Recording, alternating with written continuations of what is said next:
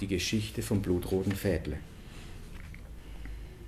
Ottos Einheit lag in Weißrussland, als es passierte, irgendwo in den Wäldern zwischen Minsk, Krakau und Danzig. Und wie alle Geschichten, die grausam und tödlich sind, war sie schnell erzählt.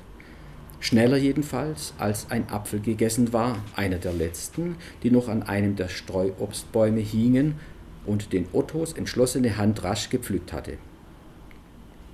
Diese Geschichte war eine Geschichte von owahrscheinlichem Glück und die einer Briefmarke. Und die von Ottos Fingern, die nicht die geschicktesten waren, wenn es um das Feine ging. Aber die Briefmarke, die war der eigentliche Held in der Geschichte. Jedenfalls hatte Otto Post bekommen, Feldpost, von der Gertrud, von wem auch sonst. Post zu bekommen war natürlich immer ein besonderes Ereignis für die Männer an der Front, weit weg von zu Hause. Was in dem Brief stand, ob Otto 080 über den Brief gefreut hat oder ob es jener Brief war, in dem die Gertrud ihm schrieb, dass sie den Ottel holen wollten, das erwähnte der Großvater nicht.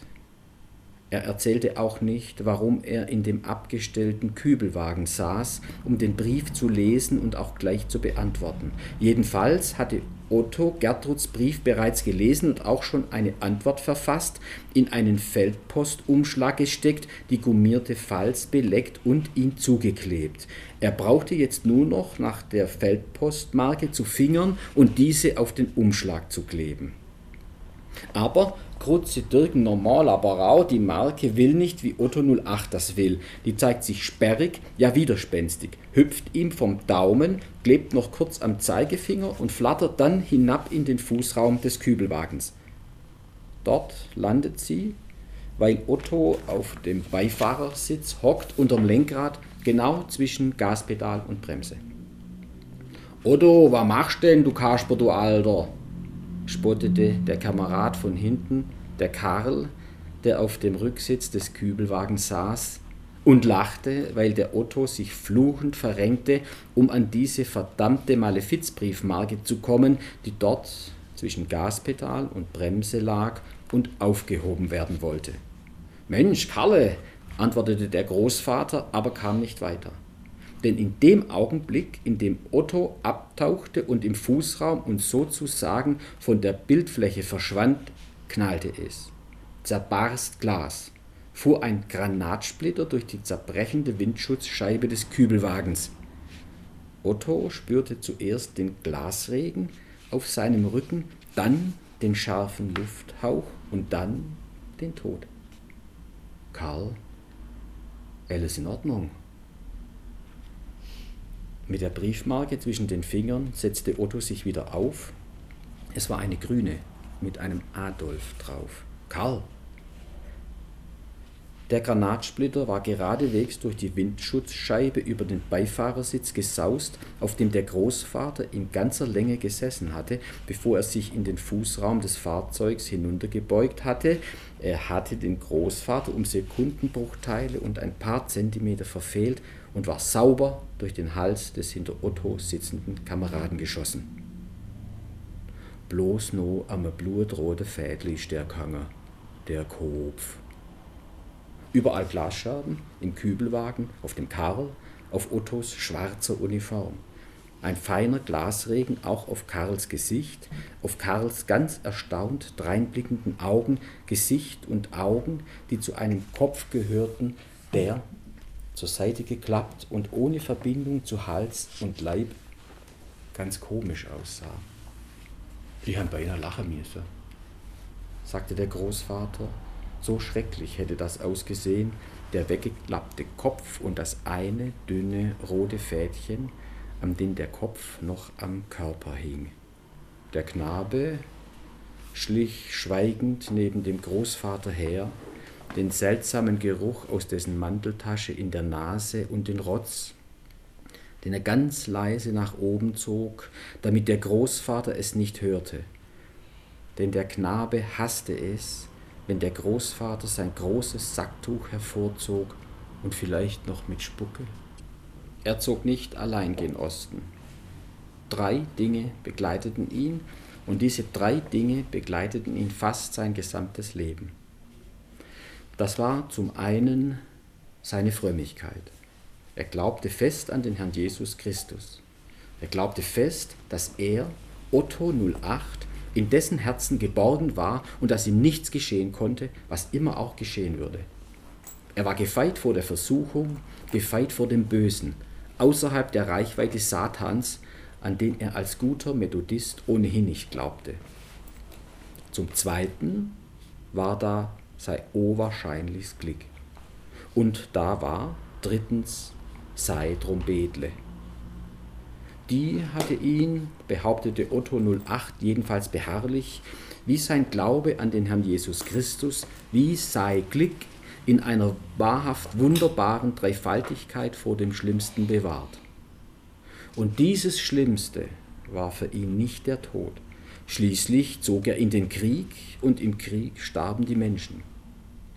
Seine ganz eigene Dreifaltigkeit, der Herr Jesus, das Glück und das Trompetle, bewahrten ihn davor, Unrecht zu tun. Die Geschichte von Otto 08 Trompetle. Die Trompete war von Anfang an der große Traum des kleinen Otto. Und die Ahne hatte ihm gern erlaubt, das Spielen auf dem herrlichen Instrument zu erlernen. Denn Hausmusik war in den protestantischen Familien Württembergs üblich. Vorausgesetzt, dass der kleine Otto sich das Geld für den Unterricht selbst verdiente. Und das tat er auch, half Feste bei den umliegenden Bauern aus, sparte Groschen um Groschen, lief dann tapfer in den Unterricht und übte, wann immer es ging. Zuerst auf einem geliehenen Instrument, das gab's von der Kirchengemeinde. Dann kaufte die Ahne dem begabten Buben ein eigenes Instrument. Wie? Von welchem Geld? Das blieb ihr Geheimnis. Der kleine Otto beherrschte die Trompete bald wie kein zweiter in Echterdingen, Leinfelden, Plattenhardt oder Moosberg. Das brachte ihm sogar kleinere Auftritte ein, Hochzeiten, Erntedank, Kleingeld. Und beim Militär dann war die Musikalität auch nicht zu seinem Schaden. Er spielte sei Trompetle und die Kameraden, ja selbst die Unteroffiziere und Offiziere lachten und sangen die Melodien, die er spielte, mit. Oder sie wurden still. Wenn er das glänzende Mundstück an die Lippen setzte und zum Zapfenstreich blies, Guten Abend, gute Nacht oder der Mond ist aufgegangen, wurden die Soldaten um ihn herum sentimental. Dann waren da Gefühl und Heimweh und Sehnsucht. Und weil er die Kameraden und Unteroffiziere und Offiziere mit seiner Trompete rührte und weil er aus taktischen Gründen auch schneidige Lieder und aus schierer Gerissenheit zu Beginn und am Ende seiner Spielerei das Deutschland, Deutschland über alles blies, drückten sie ein Auge zu. Er durfte das goldglänzende Instrument an den Tornister hängen und am Ende der Grundausbildung mitnehmen. Von Stuttgart nach Magdeburg, nach Belarus und fast auch wieder Retour, erzählte der Großvater. Das Trompetespielen glich also zum Glück wenigstens einigermaßen aus, dass Otto 08 ein schlechter Schütze war. Er konnte sich einfach nicht anfreunden mit dem Karabiner, dem mörderischen Instrument, das so ganz anders in den Händen lag als seine Trompete. Es war nicht seins, anzulegen, zu zielen, abzudrücken und dabei die Vorstellung zu verdrängen, einmal einen Menschen aufs Korn nehmen zu müssen, Franzose hin, Russe her. Dir Dö triffst nicht, aber ein Russ wirst nicht treffen. Dir Dö triffst, aber ein Russ wirst nicht treffen, johlten die Kameraden, feigsten, schlugen dem schlechtesten Schützen der Kompanie auf die Schultern und freuten sich zuletzt sogar über jede Salve, die dem Musikanten daneben ging, und der lächelte still in sich hinein. Bei jeder Gelegenheit packte Otto also die Trompete aus, reinigte das Instrument säuberte die Ventile, blies einmal, zweimal, dreimal leer durch, was sich ein bisschen anhörte wie Furzen, setzte das Mundstück, das er in der Hosentasche trug, auf das Blech und schließlich an die Lippen. Und dann blies er laut drauf los. In Magdeburg, in Belarus, in Polen, zu Feldgottesdiensten, für gefallene Kameraden, die man hastig am Wegrand vergrub oder einfach nur so. Laut, lauter und am lautesten während der Exekutionen. Otto hatte mit den Hinrichtungen, mit den Strafaktionen, Sonderbehandlungen, Morden nichts zu tun, sagte er. Er diente zwar in einer Spezialeinheit, aber nicht in einer solchen, sagte er. Aber es gab sie, die Sonderkommandos, die SS, sie waren immer in der Nähe, auf der Straße, nebenan. So war nun einmal der Krieg, oder? Halt, nein. Das war nicht mehr der Krieg, sagte der Großvater. Das war Mord, blanker Mord. Salve um Salve, Salve um Salve, Schuss, Schuss und wieder Schuss. Wenn es ging, griff er in solchen Augenblicken ebenfalls zu seinem Trompetle. Wenn es nur irgend ging, spielte er dann, und wenn es auch nur das Deutschland Deutschland war, weil alles andere lebensgefährlich gewesen wäre, während die SS oder die Sondereinheiten der Gestapo in irgendwelchen russischen, weißrussischen, polnischen Wäldchen oder Städtchen oder Dörfern. Und manchmal spielte, spielte der Otto, bis alles vorbei war, und lange darüber hinaus, so lange bis einer der Kameraden kam, Hei hör jetzt auf. Das Spielen behielt Otto 08 auch nach dem Krieg bei. Und der sonst so empfindsame Knabe liebte es mit der Zeit, wenn der Großvater blies. Der Knabe mochte die Art, wie der große, raue Mann das glänzende Mundstück mit einer Sanftheit an die Lippen setzte, die man ihm nie zugetraut hätte. Er mochte das geheimnisvolle Hin und Her der Finger auf den Ventilen, die Konzentration, die der Großvater ausstrahlte, wenn er ein Lied anstimmte und natürlich das ganze herrliche, goldglänzende Instrument. Es war allerdings nicht mehr jenes, das Otto 1943 an die Ostfront hatte mitnehmen dürfen. Zwar hatte Otto 08 den ganzen Krieg hindurch eben mehr Glück als Verstand gehabt, das Instrument aber hatte er nicht heil durch die Wirren retten können. Ganz zum Schluss war es ihm doch noch abhanden gekommen. Da saßen sie schon in Gdingen, von den Nazis Gotenhafen genannt, und in der Falle. Da steckte er schon, von seiner Einheit getrennt, im Kessel von Ostpreußen. Da hatte er bereits seit Tagen nichts mehr gegessen kaum einen Schluck Wasser getrunken, war ungewaschen und unrasiert und hockte zwischen all den Menschen, alten, Frauen, sterbenden Säuglingen und verstörten Kindern und wartete. Ja, so war das. Vieh, Koffer, Wagen, Pferde, Geschrei, Angst, ein Fliegerangriff und plötzlich war es dann weg. Sei Trompetle. Schad drum, brummte er, arg schad. Die Geschichte, die jetzt kommt, spielt 1899 nicht im Osten Europas, in echter Dingen. Die Geschichte von den Wanderratten. Die Geschichte von den Wanderratten ereignete sich noch im vorletzten Jahrhundert, genauer gesagt 1899. Das war das erste Dienstjahr von Karl als Nachtwächter von Echterdingen und das letzte eines Jahrhunderts, in dem kein Stein auf dem anderen geblieben war, das Napoleon und Goethe hatte sterben und das Automobil kommen sehen. Ein Jahrhundert, in dem noch Ströme von Wanderratten durch Europa zogen. Gerade nur so auf der Kandelnuff. Gerade noch rechtzeitig hatte er es geschafft, sich in einem Hauseingang zu verstecken, erzählte Otto 08 von seinem Vater des Knaben Urgroß von Karl, dem Nachtwächter. Rasch löschte Karl an jenem Abend auf einer seiner ersten Dienstrunden die Handlampe, die zu seiner Ausrüstung als Nachtwächter gehörte. Dann waren sie auch schon da, wie aus dem Nichts aufgetaucht. Ganz harmlos hatte sie begonnen, die Invasion mit einem feinen Piepsen, erzählte der Großvater dem lauschenden Knaben. Mehr war da zunächst nicht, aber es wiederholte sich, das Piepsen. Und es war ungewöhnlich in einer echterdingen Sommernacht des ausgehenden 19. Jahrhunderts. Da hörte man für gewöhnlich auch auf der Hauptstraße nichts außer den Sprosser aus einem der Gärten, das Käuzchen vom Friedhof her und das Schnaufen der Ochsen und Kühe hinter den Stalltüren der Bauernhöfe. Und weil dieses Piepsen ungewöhnlich war und rasch näher kam, horchte Karl endlich auf. Schließlich war er der Nachtwächter und dazu da, ungewöhnlichen Geräuschen nachzuhorchen, nachzugehen und ihre Ursache zu ergründen. Das war seine Aufgabe.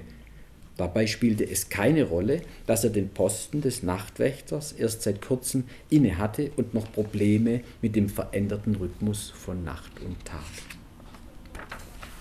Also trat er einen Schritt in Richtung des Piepsens. Er nahm sogar die rechte ans Ohr, um besser hören zu können. Die Handlampe nahm er in die linke, um die Straße ein wenig ausleuchten zu können. So versuchte er die Dunkelheit zu durchdringen. Mit schlechtem Gewissen, schließlich war er um ein Haar fast eingenickt. Jetzt aber war er wach. Denn es war mehr als nur das Gewissen, das für das Adrenalin in seinem Blut verantwortlich war da war das andere Instinkt. Und der warnte. Noch bevor er sich im Klaren war, was da auf ihn zukam, zog er sich langsam, die Straße ausleuchtend, zum Haus des Apothekers zurück. Denn das war aus Stein gebaut und verfügte über einen tiefen Eingang mit hoher Steinstufe. Und dann sah er sie, erst zwei, und so harmlos, dass sie ihm normalerweise gar nicht aufgefallen wären. Dann ungefähr 20, vielleicht 30 Tiere. 20 oder 30 Ratten, das war nicht viel, aber 20 oder 30 Ratten in einem Knäuel erschienen nicht mehr harmlos. Die Ratten trippelten vom Kirchplatz kommend, nach hierhin und nach dorthin schnüffelnd, scheinbar ohne Eile, immer hart an den Häusern entlang, piepsend, äugend die Hauptstraße hinunter. Dann ging alles ganz schnell. Jedenfalls vergingen von dem Augenblick, in dem Karl das erste Piepsen und daraufhin die Vorhut entdeckt hatte, bis zu seinem Entschluss, sich still im Hausflur des Apothekers zu verstecken, kaum eine, höchstens zwei Minuten. In diesen Minuten verharrte Karl ratlos auf der nächtlichen, damals noch ungeteerten Straße, die vom Kirchplatz aus fast schnurgerade aus dem Dorf hinausführte. Er stand da und überlegte verzweifelt, was jetzt zu tun sei als Nachtwächter und tat nichts. Zwar spürte er die Bedrohung am ganzen Leib, und etwas in ihm schrie aus Leibeskräften Alarm. Doch stand es wohl kaum dafür, wegen ein paar Ratten die große Glocke zu schlagen, gerade weil diese paar Ratten vorsichtig und recht harmlos daherkamen. Gut, es mochten die Späher sein. Was aber, wenn nicht? Dann hätte er sich für immer der Lächerlichkeit preisgegeben. Dann würden sie sagen, er sei ungeeignet für diese Arbeit. Dann würden sie ihn wegen Falschalarm entlassen. Und dann? Also, was tun? Was tun?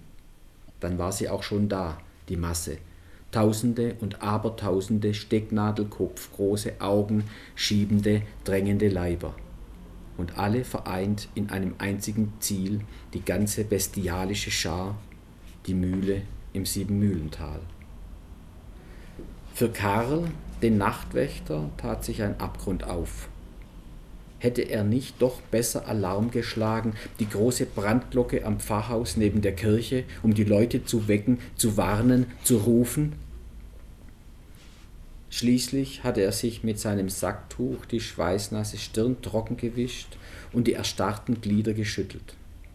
An der Steinstufe, die zur Straße hinabführte, sah er nochmals nach links und nach rechts, sicherheitshalber. Aber der Spuk war vorbei. Also hatte er sich wieder auf den Weg gemacht. Hört, ihr Leidler, lasset euch sagen, unser Uhr hat zwölfe geschlagen. Er hatte die Nacht zu Ende gewacht. Er hatte eine ohnmachtsähnliche Erleichterung verspürt, als vom Siebenmühlental her die Entwarnung kam. Der Müller, die Frau Müllerin und die Kinder hatten sich retten können, der Gänse wegen.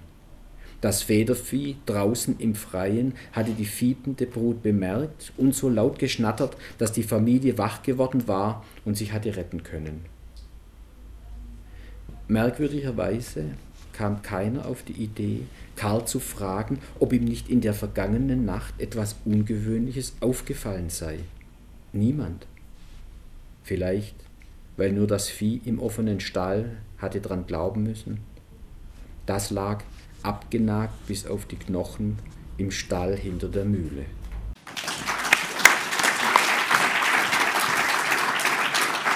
Wie Großvater den Krieg verlor, vom Autor selbst gelesen. Sie hießen beide Otto. Sie betrachteten die Welt mit den gleichen schmetterlingsblauen Augen. Sie heirateten beide ein Mädchen namens Gertrud. Sie heirateten zu Beginn der 30er Jahre des letzten Jahrhunderts fast zeitgleich mit Hitlers Machtübernahme. Sie zeugten jeweils vier Kinder. Sie schworen dem Führer Treue bis in den Tod und zogen für ihn in den Krieg. Sie kämpften diesen Krieg für ihn, sie verloren diesen Krieg für ihn, aber sie überlebten. Sie hatten während der langen Kriegsjahre gleich viel Massel. Frankreich, Nordafrika, Russland, sie überlebten. Deshalb konnten sie auch nun, fast zwei Jahrzehnte nach der bedingungslosen Kapitulation, nach Gefangenschaft und Entnazifizierung mitten im Wirtschaftswunder mit dem Knaben Spaziergänge unternehmen. Kurze Ausläufe zu Beginn, weil das Kind noch allzu klein war längere dann etwas später, durch den Schönbuch bei Stuttgart oder durchs nahe Siebenmühlental, der eine Otto. Durch die Löwensteiner Berge bei Heilbronn oder den Wald gleich hinter dem Haus, der andere Otto. Denn auch dies hatten beide Ottos gemeinsam, ohne es freilich vom jeweils anderen zu wissen, die Vorliebe für frische Luft und die Freude an Wanderungen in der Natur, sowie eine gewisse Zuneigung zu dem Knaben, diesem stillen, ängstlichen Kind, das nun einmal da und das ihr Enkel war. Aber natürlich gab es auch Unterschiede zwischen den beiden Ottos. Der eine war 1908 als zweiter Sohn des Dorfnachtwächters Karl in Echterdingen auf den Fildern geboren, Otto 08 der andere 1911 in Nagold im Schwarzwald als einziger Spross eines akademischen Rats, Otto XI. Otto XI wuchs somit im Milieu des wilhelminischen Bürgertums auf, Otto 08 hingegen in einfachsten Verhältnissen. Es trennte die beiden Ottos also mehr als der Abstand einiger Lebensjahre. Auch in Erscheinungsbild, Temperament und Weltanschauung waren die beiden Männer mit dem in vielem so ähnlichen Schicksal verschieden. Stattlich, großsprecherisch und von fast biblischer Wucht Otto 08. Otto 08 herrschte über eine gar nicht so kleine Schar Menschen wie der gute Hirte über seine Herde. Zu dieser Herde gehörten Gertrud, seine Gattin, Otto, der Erstgeborene, Heinrich II. und das Herbertle am Schluss.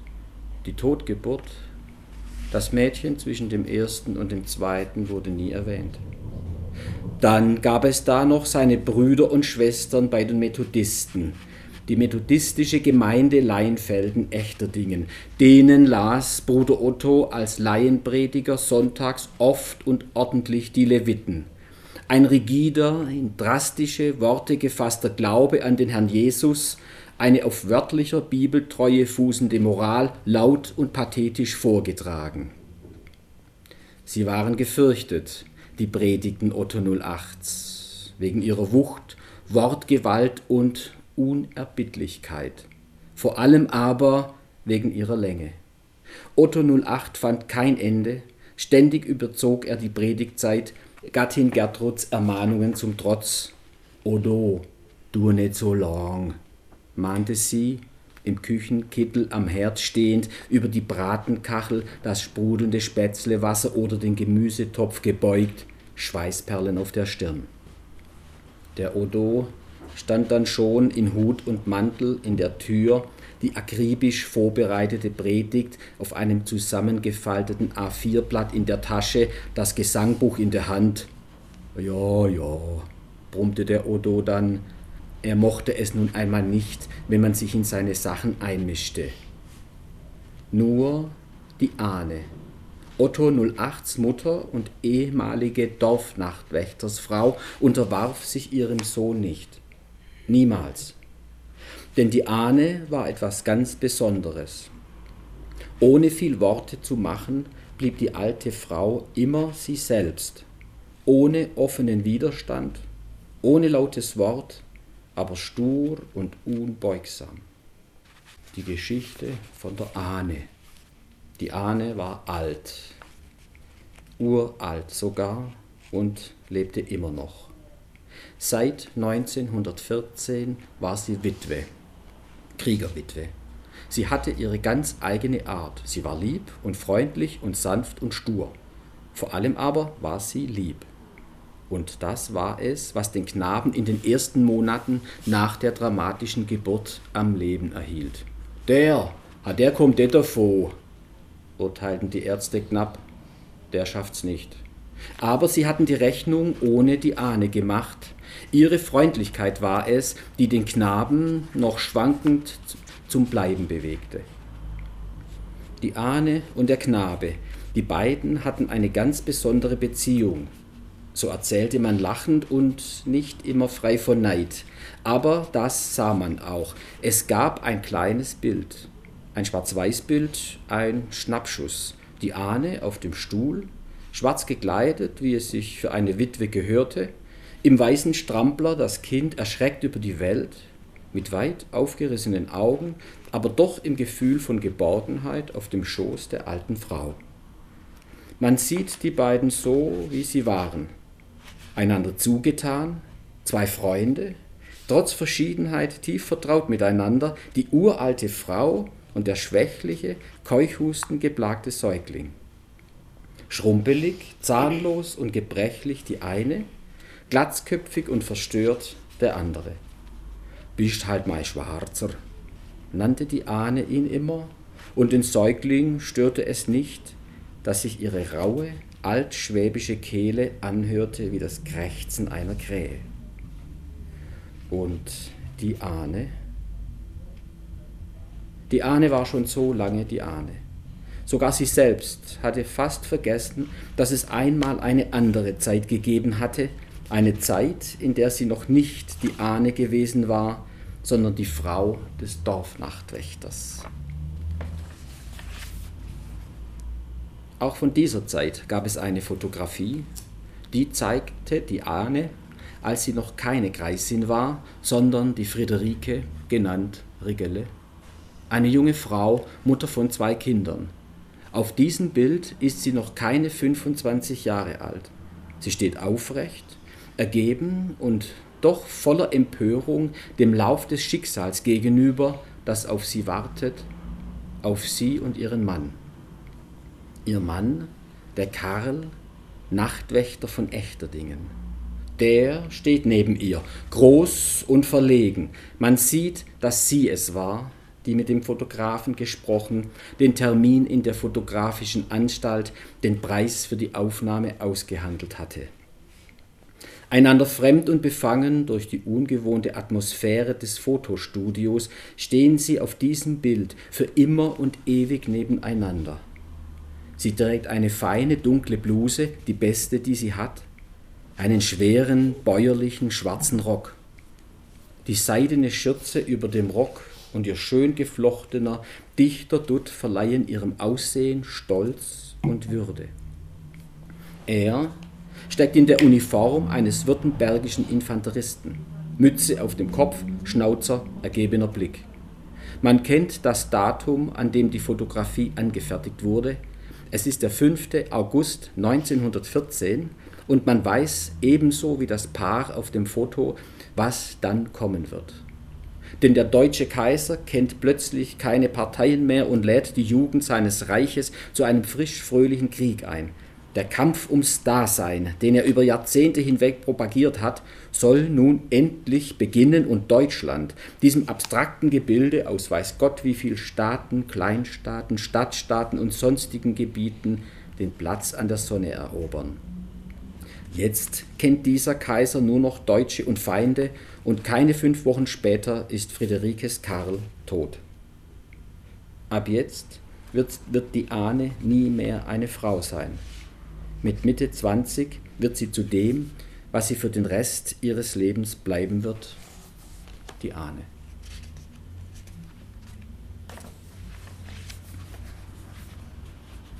Echterdingen 1966, ein erster oder der erste Spaziergang mit dem Großvater. Der Großvater roch seltsam aus der Manteltasche. Sie war aber dennoch attraktiv, weil sich dort die Schokolade befand. Die hatte die Gertrud dem Otto zugesteckt. Der Knabe hatte es genau gesehen. Das Dorf, die letzten Scheuern und Stadel und Misthaufen der Bauern, die es damals in Echterdingen noch gab, lagen bald hinter ihnen. Schon befanden sie sich bei den Streuobstwiesen. Auch die gab es damals noch. Boskop, Jakob Fischer oder die köstlichen Stuttgarter Geißhirtle. Hinter den Streuobstwiesen begannen die Felder, alles wertvolles, fruchtbares Land. Jetzt lag es aufgebrochen, schutz- und trostlos da. Aber im Herbst ernteten die Bauern hier zum Beispiel das berühmte Filterkraut, Deutschlands bestes Sauerkraut, sagte die Gertrud immer, und wurden wohlhabend damit. Da fing der Großvater an mit der Geschichte. Einfach so. Mehr sich selbst als dem Knaben erzählte er die Geschichte vom blutroten Fädle. Vielleicht hatte ihn eine Spinnwebe am Weg an die Ereignisse von damals erinnert, ein dünnes, seidenes Fädchen, das aussah wie jenes damals, oder einer der letzten roten Äpfel, die noch an den laublosen Wiesenbäumen hingen, man brauchte ja bloß zwei Schritte vom Weg hinein ins steifgefrorene Gras zu machen, direkt unter die Bäume. Die Äste hingen ohnehin weit herab. Ein Griff, ein Biss, säuerlich, aber gut. Vielleicht kam ihm die Geschichte aber auch deshalb in den Sinn, weil sie immer da war, sie und all die anderen, die über den Ottel und dass er hätte fort müssen, die vom Herbertle, seinem letzten Schnaufer, die von dem Juden und dem Äpfelputzer, die von der Grischbeem, die Brandbomben bescherten statt Geschenken und wie sie alle hießen, diese Geschichten, jetzt eben diese ungerufen. Außere Einheit, begann er bedächtig, unsere Einheit, die Hände in den Manteltaschen, also dort, wo sich auch die Schokolade befand, aber der Großvater bemerkte die gar nicht, zu beschäftigt war er mit seinen Erinnerungen. Auch den Knaben hatte er vergessen und den Ottel sowieso. Auf dem steif gefrorenen Feldweg vor sich, vor sich starrte er, gerade so, als suchte er dort etwas. Jetzt war er wieder dort. Russland, Polen. Also hauptsächlich haben die beiden Ottos mir diese Geschichten erzählt die Großmütter auch mal, aber es waren die beiden Männer, mit denen ich spazieren war. Und diese Geschichten habe ich tatsächlich auch aufgeschrieben. Und zwar habe ich diese Geschichten aufgeschrieben, wie ich sie damals erlebt habe. Das sind Geschichten von einem Fünfjährigen. Und das habe ich auch nicht zensiert. Diese Geschichten haben sich sozusagen auch leicht traumatisierend so stark eingeprägt, dass ich sie dann eben mir vom von der Seele schreiben wollte. Also aufgeschrieben habe ich sie natürlich wesentlich später, mit 46 und seither sind die auch weg. Bevor ich sie aufgeschrieben habe, habe ich in Variationen von diesen Geschichten geträumt. Es war halt doch ein bisschen zu viel in dem Alter. Das heißt, ich habe eigentlich die Geschichten gar nicht wirklich zusammengetragen, sondern sie wurden mir praktisch aufgedrängt oder eingepfropft. Und diese Geschichten sind ja zum einen völlig subjektiv erlebt Zum anderen hat eben die Recherche dieses Stadtarchivars ergeben, dass die zwar subjektiv gefiltert, aber doch gestimmt haben. Und das fand ich sehr interessant. Mir war das egal. Ich, ich, es ging, das ist ein Roman, das ist ein Roman wie andere Romane aus Kindheitserlebnissen heraus. Ich möchte jetzt nicht gerade Marcel Proust oder so nehmen, das wäre jetzt vermessen. Es gibt viele ähm, Romane, die auf solche Kindheitserlebnisse basieren.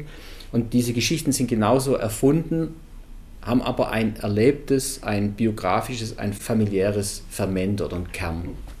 Ich habe Philosophie studiert, Germanistik und Philosophie. Um ein Haar wäre das Theologie geworden. Man sagt mir auch manchmal nach, vor allem die Leute, die mit mir arbeiten dürfen, dass in mir ein Prediger verloren gegangen ist. steckt schon irgendwie im Blut. Ich habe die Bibel rauf und runter gelesen. Schon als Kind hat auch da gar nicht mal so unschlau, mein Großvater uns bebilderte Kinderbibeln geschenkt. Also Schwaben ist ja pietistisch-protestantisches Kernland. Also die waren alles andere als eine Minderheit. Wie viel Prozent weiß ich nicht. Die Methodistengemeinde Leinfelden und die mit den umliegenden Dörfern, das war schon eine Minderheit, aber es war eine starke Minderheit. Und die haben sich natürlich schon zur evangelischen Kirche gezählt, obwohl sie als Sekte ja auch laufen, heute noch. Und die sind auch mit entsprechendem Selbstbewusstsein aufgetreten und in Echterdingen gibt es auch eine Kirche. Und da möchte ich nicht wissen, wie viel von dem nicht weitergereichten Erbe meines Großvaters in dieser Kirche steckt. Und das Schöne ist ja, die Frau Abel weiß ja, beim letzten Mal habe ich ja nur ein kleines Stück gelesen aus dem Stille Land, weil ich ja meinen schwäbischen Dialekt weder verleugnen kann noch verleugnen will. Und bei diesem Text passt jetzt, und ich fürchte, ich werde immer schwäbischer, je mehr ich lese da. Das ist, ist ja sonst nicht so. Ich lasse mich ja da reinfallen und es kommt auch die, die, die, die Stimmen meiner Großväter, vor allem von Otto 08, kommt so langsam wieder ins Ohr. Und ich bin ja selber in, auf den Filtern nicht aufgewachsen, sondern auf der Schwäbischen Alb und jetzt dann auch schon immerhin 18 Jahre in München. Und also den, den Singsang meiner Großeltern von Stuttgart habe ich selber nie wirklich drauf gehabt. Aber hier packt mir das dann langsam wieder. Es gibt eine schöne Rezension von der Evangelischen Zeitung, genau. Und da hat der Rezensent etwas bemerkt, was mir selbst überhaupt gar nie bewusst wurde. Der hat gesagt, es sei etwas ganz Besonderes, sei eigentlich ein Männerbuch. Er hat auch gesagt, er kennt es nicht. Seine Großväter haben nie vom Krieg erzählt. Ganz besonders aufgefallen und es sei eine Art Privileg. Ich würde mal sagen, es wäre tatsächlich ein Privileg gewesen, zehn Jahre später. Es war zu früh. Und ich habe mir auch überlegt, warum haben meine Großväter vom Krieg erzählt? Nun, Otto 08 war in einer Spezialeinheit, der hat aber Panzer zurückgeholt. Das heißt, der hat keine Traumatisierung erlebt, in dem, also gewisse Traumatisierung haben die sicher alle. Es gibt auch eine Geschichte, beide Großväter feuern einen einzigen Schuss ab im Krieg, je einen. Also das ist natürlich schon eine privilegierte Glückssituation und ich glaube, dass die deswegen nicht so eine starke Verdrängung hatten. Dann Methodisten predigen, die reden ja und reden und reden. Und der andere Großvater, Otto Elf, der war, da kommt jetzt auch gleich noch eine Geschichte, der war Physiker und hat hier bei BMW gearbeitet und war gar nicht so, also der war, die haben ja alle dann Offiziersringe gehabt, auch die Wissenschaftler, aber der war auch nie an der Front. Der war also auf eine bestimmte Art auch nicht traumatisiert. Ich denke, das hängt damit. Also die Milieus der Großeltern, die hätten unterschiedlicher nicht sein können. Meine Großeltern 08 waren schon echt grobe Leute, einfach und auch gefordert vom Schicksal. Die Eltern von meinem Vater und die Eltern von meiner Mutter, da war der, mein Urgroßvater schon Professor in Freiburg, er selber promovierter Physiker, meine Onkels alle auch promoviert oder Akademiker zumindest, so wie ich selber auch diese Milieus sind dann auch in der Ehe meine, meiner Eltern sehr gnadenlos aufeinander geprallt. Jetzt aber zu den Eltern meiner Mutter, zu Gertrud und Otto Elf. Und es ist die Geschichte, wie Gertrud und Otto Elf zu ihren Spitznamen kamen. Die Geschichte, wie Gertrud und Otto Elf zu ihren Spitznamen kamen, sind eigentlich zwei Geschichten. Die erste, die von Otto Elf, ereignete sich 1941 und zwei Jahre bevor die Gertrud das Mutterkreuz in Bronze verliehen bekam. Später leugnete sie es strikt, aber zum Zeitpunkt der Ehrung war sie mächtig stolz gewesen auf ihre Auszeichnung. Es kamen Ita, Dolf, Bertha, und Uland. Zum Zeitpunkt von Ulands Geburt, dem jüngsten in der Reihe, war die 6. Armee gerade in Stalingrad eingekesselt. Aber so weit war man noch nicht. Man schrieb also den 22. Juni 1941 und über Deutschland schien die Sonne. Der Stammhalter, der Säugling Dolf, lag gestillt, gewickelt und zufrieden in seinem Kinderbettchen und schlief. Ein süßes Baby, ein munterer kleiner Kerl, neben Ita die große Freude seiner Eltern. Kaum zu glauben, dass Otto Elf viele Jahre später von ihm nur noch als der Dolf der Dackel sprechen sollte. Am 22. Juni 1941 war man mitsamt der sich, so wie Großdeutschland auch, immer mehr ausdehnenden Familie von Berlin nach München in die Hauptstadt der Bewegung gezogen, um bei BMW für den Sieg über die Welt zu tüfteln. Gertrud hatte Berlin ungern verlassen. Sie hatte ihre Stelle bei der Allianz, das flotte Hauptstadtleben, die Menschen und Anregungen in vollen Zügen genossen. Dass die jüdischen Kollegen in ihrer Abteilung verschwanden, hatte sie nicht weiter gestört. Im Gegensatz zu Otto Elf. Ihn hatte von Anfang an dieses diffuse Gefühl von Unwohlsein, von Beklemmung, wenn nicht von Angst begleitet. Ob bei seinem Professor im Labor, in der Straßenbahn, auf dem Weg nach Hause, beim Spaziergang am Wannsee, erst recht, wenn er in der verhassten SA-Kluft steckend mit seinen Mitdoktoranden und auf viel zu kurzen Beinen den Stechschritt übte. Immer war es da, dieses Unwohlsein, dieses Ziehen in der Magengegend, das Gefühl, das alles hier, das geht nicht gut aus. Wie Gertrud war er zwar kein besonderer Freund der Juden, die Kommilitonen und Mitdoktoranden mosaischen Glaubens verschwanden ebenso nach und nach wie Gertruds Kolleginnen und Kollegen. Sie emigrierten in die Vereinigten Staaten oder nach Palästina, sagte man. Er vermisste sie nicht. Doch anders als Gertrud fürchtete Otto Elf die Reichshauptstadt. Zu groß, zu laut, zu viel Konkurrenz. Die SA, er war es, der von Berlin weg wollte. Die Entdeckung, dass es auch in München von braunen und schwarzen Uniformen nur so wimmelte, hinderte ihn nicht daran, sich dort wohler zu fühlen und niederzulassen. Das Münchner Leben war zwar noch nie tolerant gewesen, aber es war früher. Aber es war immerhin eine Ecke gemütlicher als anderswo, so Otto Elfs Illusion. Denn im neuen Deutschland war nirgendwo mehr etwas wirklich gemütlich. Gertrud tröstete die schicke moderne Wohnung in der Bastei ein wenig über den Verlust der Berliner Luft hinweg. Das nahe Dantebad bot im Sommer mit seinen von Hecken gesäumten Becken, den großen alten Bäumen und der ausgedehnten Liegewiese Entspannung und viel ungestörten Auslauf für das Töchterchen. In der Oper gab man Wagner, Strauß und Kompositionen von Beethoven, im Residenztheater Faust und das Käthchen von Heilbronn. Ganz besonders verehrte die Gertrud Wilhelm Furtwängler und Heinrich George. Zudem genoss sie die Achtung, die ihr in München als Frau Doktor zuteil wurde. Es scherte sie nicht weiter, dass die Münchner provinziell waren, dass sie auf Abstand hielten, auf ihren Dialekt bestanden und dass sie sich gegenüber Neumünchnern geradezu feindselig verhielten. Schließlich war Gertrud jetzt in der Hauptstadt der Bewegung, im geistigen Zentrum des neuen Deutschland. Als Ausgleich für all das Krachlederne kam die attraktive Schwäbin im Kreis der Kollegen und Mitforscher bei BMW umso besser an. Dort war eine illustre Truppe von Wissenschaftlern zusammengekommen, Physiker vor allem, aber auch Chemiker, Nachrichtentechniker, Mathematiker, die allesamt ihre begünstigten Stellungen und kriegswichtigen Aufgaben genossen. Man sprach viel über die militärischen Erfolge, über das Vorwärtspreschen an allen Ecken und Enden Europas und davon, wann man den Krieg mit welcher neuen Technik gewinnen würde. Und da die Gertrud von all dem nicht viel verstand, außer dass Deutschland den Krieg natürlich dank seiner überlegenen Lebenskraft und technischen Erfindungsgabe nur gewinnen konnte, hörte sie im Allgemeinen auf charmante Weise zu, nickte und schwieg. Was anderes war nicht nötig.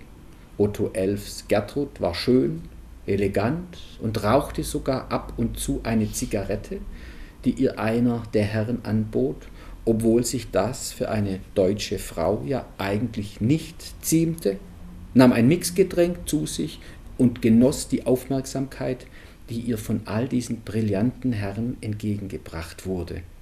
Und Otto, ihr Otto, war ja einer von ihnen. Uneingestanden genoss man die Tatsache, dass der Krieg dank kriegswichtiger Forschungsaufgaben für den Kreis von Wissenschaftlern ein ferner Krieg bleiben würde. In die Wehrmacht rückten andere ein. Und Otto Elf? Otto Elf forschte wie die anderen fleißig für den Sieg, der nie greifbarer erschien als im Frühsommer 1941. Nur diese Gaskessel, hoch und rund in die alpenfrische Münchner Luft ragend, die waren unangenehm. Die befanden sich zu nah an der Wohnung in der Borstei. Wenn da nun doch ein feindlicher Bomber.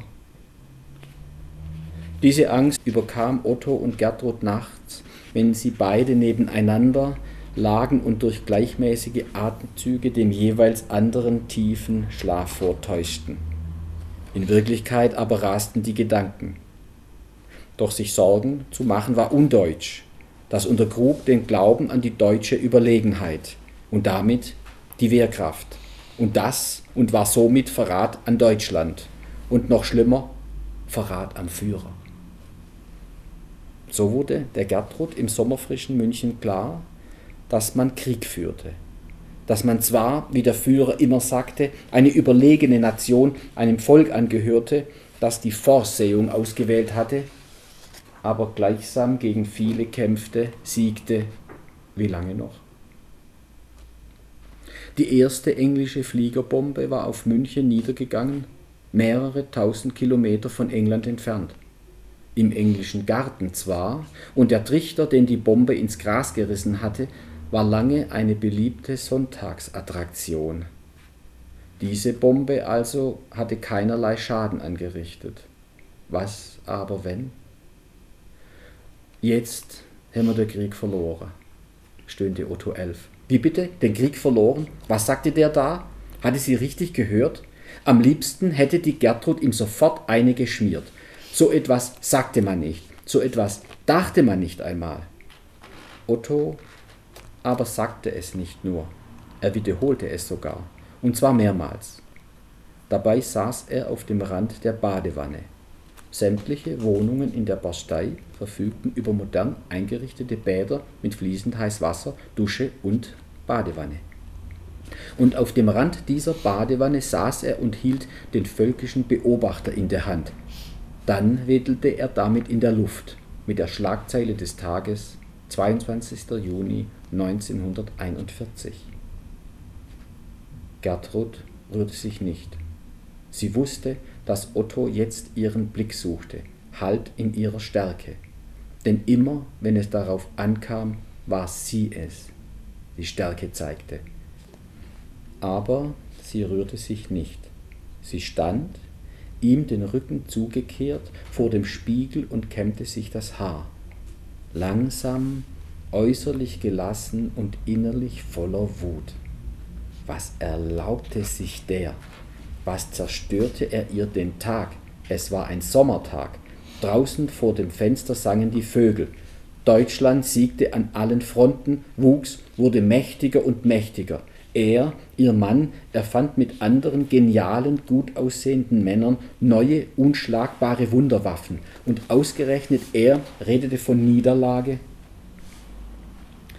Sie hätte sich nur ein klein wenig vorbeugen müssen, dann hätte sie ihn auf der Kante der Badewanne sitzen sehen. Dann hätte sie seine schmetterlingsblauen Augen und die Angst darin entdecken können. Aber sie wollte die Angst die in ihnen lag, nicht sehen. Das vor dem Badezimmer spielende Töchterchen aber behielt Gertrud im Auge, während sie darüber nachdachte, wie sie reagieren sollte und die Bürste langsam mechanisch über die Haare strich. Sie hatte kastanienbraunes und dichtes Haar, darauf war sie stolz, und Otto Elf war es auch. Er fand seine Frau hinreißend, besonders heute. Am liebsten hätte er trotz allem sofort, aber da machte sie nicht mit. Nachts war es schon mühsam genug, aber tagsüber? Russland ist unser Untergang, sagte er schließlich. Denn Russland, das wusste man doch schon seit den Mongolen, war unbesiegbar. Sie verstand ja wenig von Politik, aber dieses Mal begriff sie sofort. 22. Juni 1941 Deutschland hatte Russland angegriffen. Der Schicksalskampf im Osten, wie die Herren Wissenschaftler bedeutungsvoll raunten, hatte begonnen. Mist, dachte Otto. Mist, Mist, Mist und verdammter Mist. Na und? dachte die Gertrud. Und sagte es auch. Na und? Man war doch selbst auch unbesiegbar. Da lachte Otto Elf nur und schüttelte verzweifelt den Kopf. Jetzt war es klar. Er hatte eine Kuh geheiratet. Eine attraktive, aber dumme Kuh. Und Otto las vor dass die Wehrmacht gegen 4 Uhr früh auf einer Länge von so und so viel tausend Kilometern und mit mehr als drei Millionen Mann die Grenze im Osten überschritten hatte, dass man dem bolschewistischen Untermenschen schon in den ersten Stunden vernichtende Niederlagen zugefügt hatte, Geländegewinn, man drang rasch vor, machte Gefangene, fahrbare Geschütze, Flieger, Panzer, Panzer und nochmals Panzer. Gertrud hielt dann doch für eine Sekunde inne, obwohl sie so tat, als hörte sie das alles nicht. Sie sah sich im Spiegel, eine schöne deutsche Frau, jung, begehrenswert, Gattin eines promovierten Akademikers, Mutter von zwei gesunden Kindern. Krieg gegen Russland. Na und? Vor dem Badezimmer brabbelte das Töchterchen klapperten die Bauklötzchen, die es dem Mädchen so angetan hatten. Warum spielte dieses Kind nur so gern mit Bauklötzchen statt mit Puppen?